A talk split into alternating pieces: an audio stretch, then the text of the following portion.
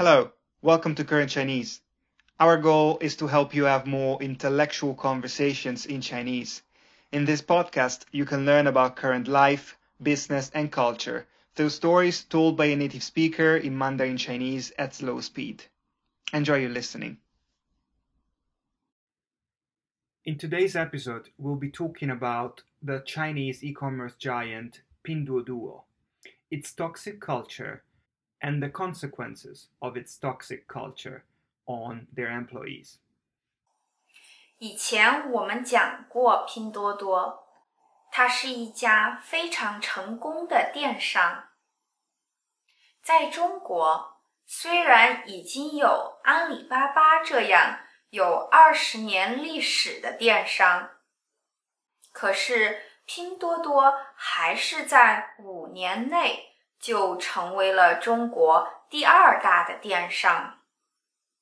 这么快的发展，让人觉得很难相信。可是它能这么快，也不是没有代价的。二零二零年十二月，一位拼多多的员工在加班后猝死。这位员工只有二十二岁。这件事。让很多人开始关注拼多多的加班文化。有员工说，他每个星期上班六天，公司的工作时间是早上十一点到晚上十一点，可是他经常工作到晚上十二点以后。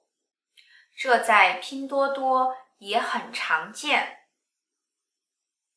为了让员工工作的时间更长，拼多多的厕所里写着“上厕所不要带手机”。你也许会问，那为什么有人要去那里工作呢？主要是因为。拼多多的员工工资非常高，有的员工说，感觉自己在用生命换钱。拼多多的事情也让很多人重新讨论“九九六”的问题。“九九六”我们在之前的视频里讲过，也就是早上九点。工作到晚上九点，一个星期上班六天。在中国的科技公司里，很多都是九九六。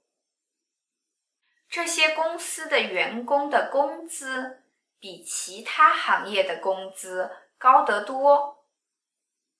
可是，不仅是时间，其他方面的代价。也很高，